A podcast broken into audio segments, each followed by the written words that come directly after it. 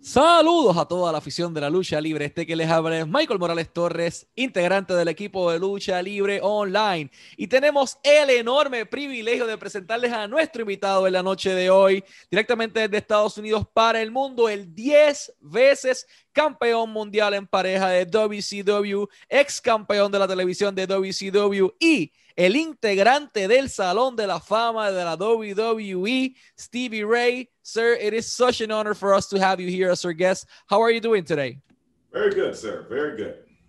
Glad to know you're doing well. We wanted to start this interview uh, asking you how did your passion for pro wrestling start? And I mean, which was uh, the match, the wrestler, or the rivalry that engaged you enough to do this for the rest of your life? Um, you know, I kind of like fell into professional wrestling, kind of like uh, on a dare, you know. So trying something out, never knew that everything was going to become what it actually became. So, you know, I was always a fan, but I never thought I'd be doing it. Uh, I'm going to translate that to Spanish. Él eh, menciona que cuando ingresa a la lucha libre por primera vez no esperaba que esto fuese a ser tan grande. Ingresa como un fanático, pero jamás en la vida pensó que iba a alcanzar tanto éxito. And speaking of that success you achieved during your whole career, uh, how did you arrive to WCW along with uh, with Booker T? Who gave you guys the first opportunity? Actually, um, WCW had been watching us for quite some time that we learned after we got Sid Vicious came and uh, kind of vouched for us. He came and and uh, kind of helped us out in Galaxy and WCW. But they had been looking at us for a while. But Sid was like, "I'm going to go down here and watch, look at these guys and see what they got, and put the good word in for us." So I'm going to that to Spanish. Eh, la persona que obviamente WCW llevaba tiempo poniéndoles el ojo, viendo que ellos estaban haciendo constantemente, pero Sid Vicious fue la persona que inicialmente los puso en una palabra, buena, vamos a decirlo de esa manera, que habló bien de ellos y trató de, llevarlos allá y de esa manera es que llegan eh, tanto Booker T como Stevie Ray. Uh, who came up with the initial idea of pairing uh, yourself and Booker as, you know, as Harlem Heat, the hottest tag team in the history of WCW? Well, we got put together in global when we were wrestling in global wrestling. We had been there for a couple years, and that's where they saw us at. And uh, Eddie Gilbert uh, actually made us a tag team, and that's how we became a tag team. Because we had no uh, we had no desire to be a tag team at that time, but Eddie Gilbert thought we'd be a good tag team, so that's where it all came from. Perfect. Uh, Eddie Gilbert fue la persona quien viene con la idea en Global de convertir a Booker T y Stevie Ray en un equipo, un tag team. Ellos no estaban interesados en aquel momento dado en ser un equipo, pero Eddie Gilbert es quien viene con la idea y, y lo compran y fueron muy exitosos. Uh, along with Booker, you won 10 World Tag Team Championships in WCW uh, as part of, as mentioned before, Harlem Heat, the hottest tag team in the history of WCW. What was your favorite moment uh, during your career as a tag team? You know, that's a good question because I don't know. that's a good question. Uh, we had so many, man. Uh, I've been asked this before, and I've never been able to answer it because everything was like a whirlwind, man. Because actually, I don't know my greatest moment in WCW, but in global, in global, we were three, four-time champs in global. Uh, the first time we ever won the belts in global, I can remember that like it was yesterday. Everything else after that, it was kind of just, it was almost like it was supposed to happen, you know. So totally, totally different. I don't know. My brother might say something else, but in my mind, I just remember the first time we we got into the big time. We won the tag team champions in global, and I remember that till the day I die. Okay, I'm going to translate that to Spanish. Menciona que yo le hago la pregunta de cuál es su momento favorito de Harlem Heat y me dice que es bien difícil responderlo porque ocurrieron muchas cosas, pero hay un momento en particular que recuerda y es cuando con su hermano ganan el primer campeonato mundial en parejas en Global anterior a llegar a WCW y ese es el momento que en particular a él le marcó. El resto pues, estaba destinado a ocurrir por su talento eh, colectivo. Uh, after Harlem Heat broke, uh, you joined the NWO version of NWO Hollywood while while the, you know while the brand was split at, the, at that point. Uh, who took the decision of using you as a singles heel competitor when you were on a babyface tag team? Uh, and how was your experience while working with specifically Hulk Hogan? I don't know who idea it was. I don't. I don't know, man. Uh, let me think. I don't know. You know, you just come to work sometime and people tell you, well, this is what's going to be going on now. And, oh, oh, okay. you just do it, man. But working with those guys, oh, we had a good time, man. That was very good time. Eh, menciona que no recuerda específicamente cómo fue que llegó a NWO Hollywood, pero que sí la pasó bien. Simplemente alguien del equipo creativo le entregó la idea y el resto es historia. En 2000, you made a a different transition in your career as a color commentator role at that point. Uh, who took the decision of, you know, moving you from being an active pro wrestler as, as a performer while you were still on your prime uh, right. for, to being, you know, a, a commentator and how difficult uh, was made in the transition? Well, the transition wasn't hard for me once I got immaculated to everything that was going on. Because a lot of people don't realize I wanted to go into working in radio and stuff like that when I was just getting out of high school. So I, I was used to being in front of a microphone. You know, I used to DJ in clubs and things of that nature. So going back to that, who idea was, I didn't find out till about three years ago who idea it was because I was told one thing. I was told I was going to have to audition. They was looking for wrestlers to audition for color commentator and an analyst. And my name was on the list. I'm a wrestler, bro. I mean, what the hell my name doing on the list, dog? So I remember I had to leave Salt Lake City, go to Atlanta, to the studios to for the audition. Then they tell me, no, they got everything at the building.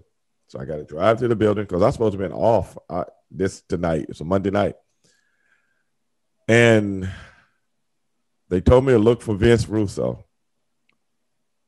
So I go to look for Vince. I'm dressed nice. Finally find Vince walking with, with a lot of people around. You know how live shows are. People running around with their heads like their heads cut off. And I finally see Vince, and I'm like, "Hey, Vince, what do we do the audition? What do I go to do the audition?" Then he tells me, "Well, there is no audition." So I'm like, "Ooh, wow! I'll give it. I'll go catch a flight home." You know. He said, "There is no audition, but you start tonight." Oh shit! so I'm like, "You got to realize something." I don't know any angles is what everybody. I don't. I'm just doing. I'm just concentrating on what I do. You know, I don't know. Like you, Mr. Morales, whoever you're in an angle with, I don't know. It could change from week to week. Three weeks ago, you might have been doing this. Now you come out doing this. Well, how am a commentator about something I don't even know what you're doing? So three years ago, I found out I'm doing a podcast with Vince Russo and Disco Inferno told the writers if you guys want a person that can do color, you need to get Stevie Ray. That's how it happened. Now I don't know if you can get all that in Spanish, but I will do your best. I, I will get it in Spanish. eh, Stevie Ray, en la transición de color commentator, de luchador a color commentator, ocurre en el año 2000 y él estaba en Salt Lake City, en Utah. De repente le toca ir a Atlanta, al otro lado del mundo, porque de repente había una lista de comentaristas nuevas que estaban buscando y estaba el nombre de Stevie Ray. Entonces llega Atlanta para la audición y empieza a buscar a Vince Russo por los pasillos y empieza a buscar a Vince Russo. No encuentra a Vince Russo, de repente encuentra a Vince Russo en el pasillo, en el hall, y Vince Russo dice que no hay audición. Ok, perfecto, no hay audición, qué bueno. Si tienes el papel, tú vas a ser comentarista y empiezas hoy. You're gonna start today. Y él se queda como que, pero qué rayos, yo no he tenido entrenamiento propio, yo no he tenido ninguna oportunidad, yo no sé las historias de nadie, yo no sé qué pasó hace dos semanas, yo estoy pendiente de mi trabajo, pero yo no tengo tiempo de mantenerme al tanto de todo. Entonces, eh, fue algo bien loco porque comenzó el mismo día que simplemente lo contrataron y el resto es historia. Fue el comentarista de WCW por un periodo prolongado de tiempo. Uh, how, let's talk about the backstage ambience, like in general in WCW uh. between co-workers. I mean, it was at that point like a big, big family. but uh, do you consider that could be any like ego problems at least under your experience? How was your experience um, you know backstage between the co-workers the, the pro wrestlers the writers? Uh do you had any problem with someone? I'm gonna be honest with you man. I had my own business before i got into the wrestling business. So i, I approach things from a business point of view. As far as all that ego bullshit that went down with different people you know what i'm saying and so on and so forth. You know, I got along with everybody. At least I went out of my way to try to get along with everybody. Now, there's a few people that people know I've done podcasts about, and people know that I don't really care for. Uh, but that's any job. That has nothing to do with professional wrestling. That's just, you know, certain people clash, you know.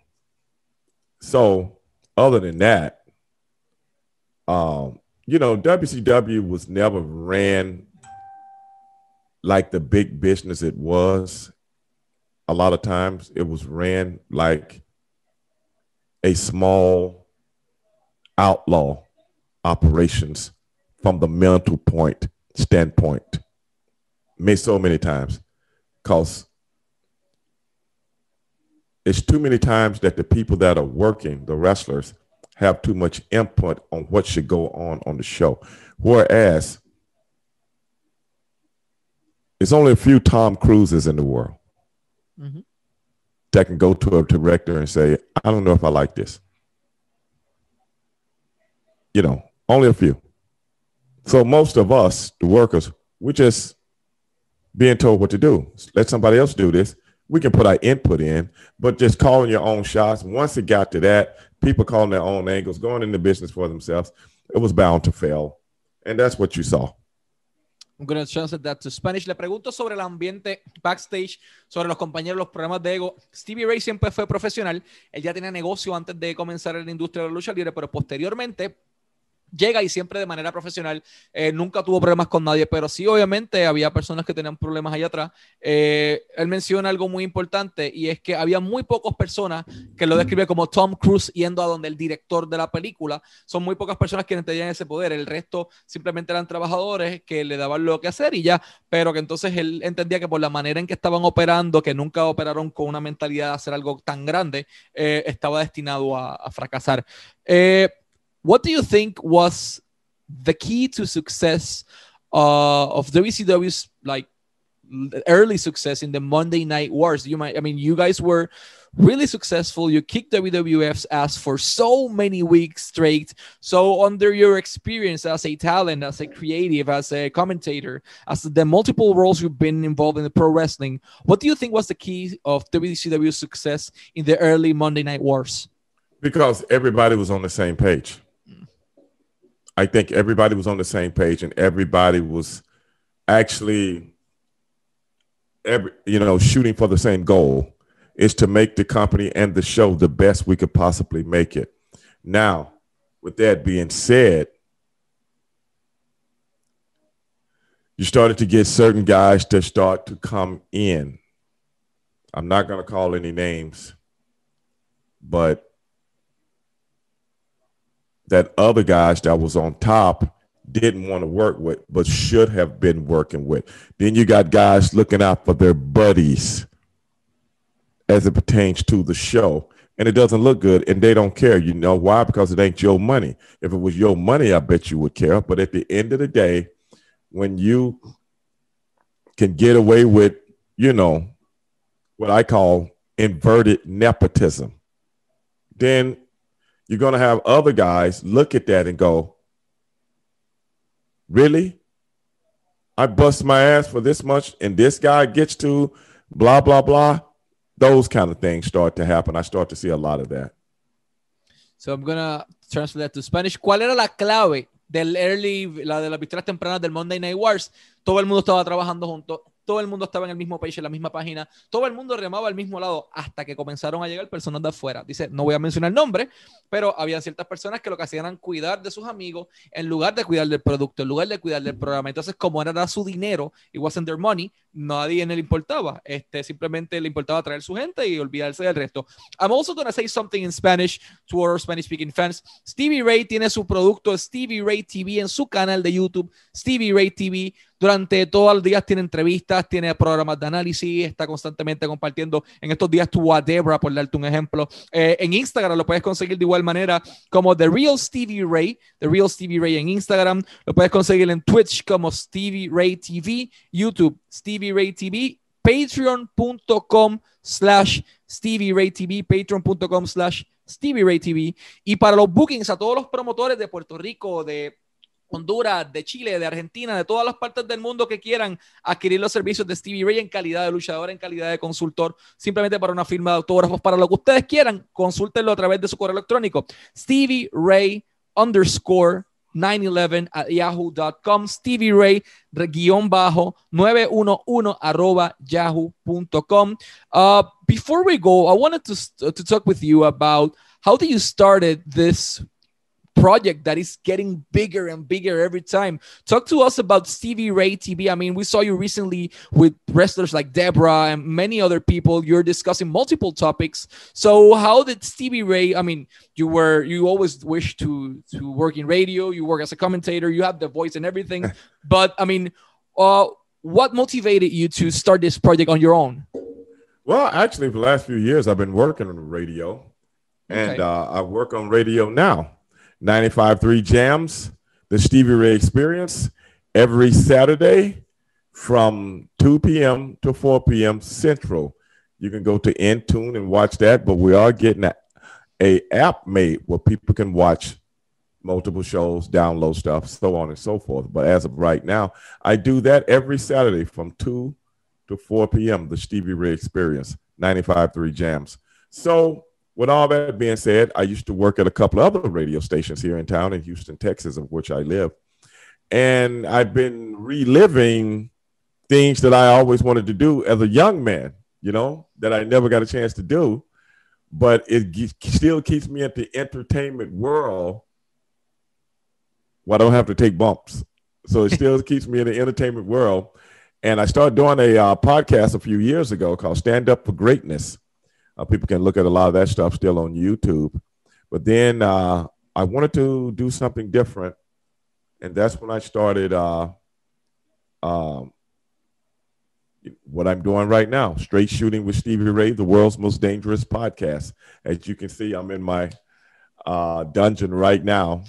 And, uh, and it gives me a chance to talk about some of the things I want to talk about as it pertains to professional wrestling, as it pertains to acting, as it pertains to MMA, boxing, and everything across the board. Because I'm kind of multifaceted when it comes to certain things and certain people. So it gives me a, a chance to go do some of the things and talk to some of the people in different avenues, which I've always wanted to do. And uh, so I, that's what I started doing, man. I'm having a lot of fun doing it, man.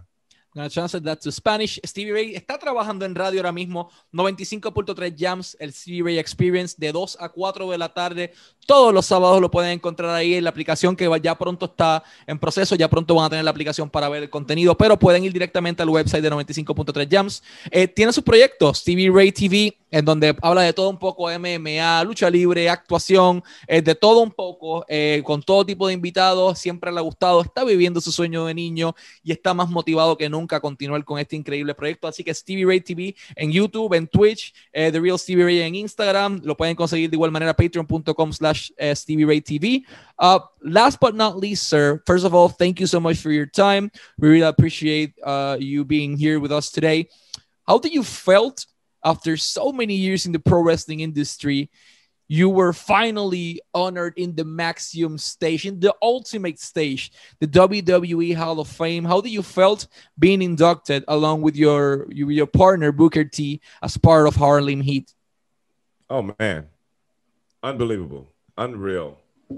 Um, caught me off guard, but very appreciative, and it's it's good to know And it's nice to know that the fans and the, your peers actually recognize that you actually left a residual in the business that you love so much. So I think that's what I appreciated. That's what I appreciated about it because, you know, the, the fans never forget, man. It's like to this day, I still get people, you know, hitting me on Instagram, Twitter, Facebook, still tell me, man, I was a kid watching those matches and I just wanted to see how much joy you brought to my life, man. That's crazy. It's just crazy, man. So then, like you say, the ultimate recognition for what you did, WWE Hall of Fame. I guess that cements my career, bro. I'm going to translate that statement to Spanish. El, la última meta de todo luchador es llegar al Salón de la Fama de la WWE. Este caballero pudo hacerlo como parte de Harlem Heat y él no lo esperaba, pero siempre recibía mensajes de todo el mundo. Nadie olvida a Stevie Ray, nadie olvida a Booker T, nadie olvida a Harlem Heat y ser reconocido por sus propios compañeros luchadores, ser reconocido por los fanáticos y ser reconocido eh, obteniendo ese máximo logro por el legado y trayectoria que han tenido. Simplemente es una experiencia increíble. Increíble es uno de los pocos que, que ha podido estar en el Salón de la Fama y Claro está, estamos muy orgullosos de eso. Stevie Ray, as mentioned before, more than honored to have you here in the in Lucha Libre Online's podcast. Hell, Hall of Famer Stevie Ray is not any single. It's WWE Hall of Famer Stevie Ray, 10-time WCW World Tag Team Champion, WCW Television Champion. Sir, more than honored to have you as our guest. Always wishing you the best of luck in your projects, and thank you so much for your time.